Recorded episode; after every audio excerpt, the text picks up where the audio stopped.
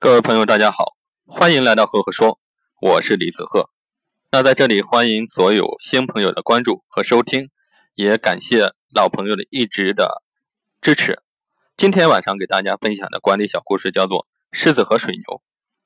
在非洲的大草原上，狮子是优秀的草原杀手，占据着草原食物链的最顶端。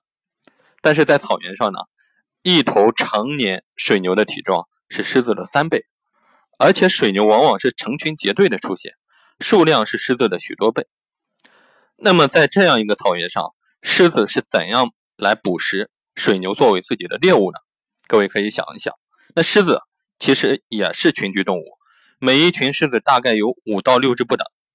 在捕食时，它们分工协作，而且极其讲究策略。有的狮子先隐藏起来，设下一个包围圈，然后所有的狮子出现在水牛面前，把水牛。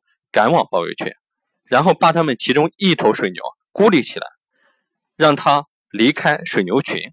随后呢，所有的狮子都进攻这头水牛。这样呢，即使水牛的体重是狮子的好几倍啊，也是打不过狮子，不是狮子的对手。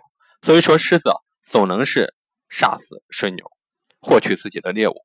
那各位听到这里啊，你会有一个什么样的感受呢？其实这个故事反映的就是一句话，叫“团结就是力量”。我们很多时候面对强大的对手，单个的企业往往不不是其对手，但是只要联合起来，就希望战胜对手，获得成功。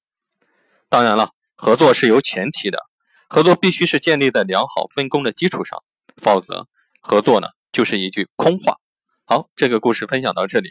如果你喜欢我的分享呢，欢迎关注“赫赫说”，也欢迎关注我的微信公众号。李子鹤，木子李，木心子，赫赫有名的赫，直接在微信搜索公众号李子鹤就可以关注。那我每个周会在上面跟各位做一个原创的文章的分享，每个周一到周三期间发布。如果你喜欢我的分享呢，也欢迎给我留言进行互动，给我一些反馈，让我知道你们想听什么。好了，今天晚上就到这里，谢谢大家的关注，谢谢。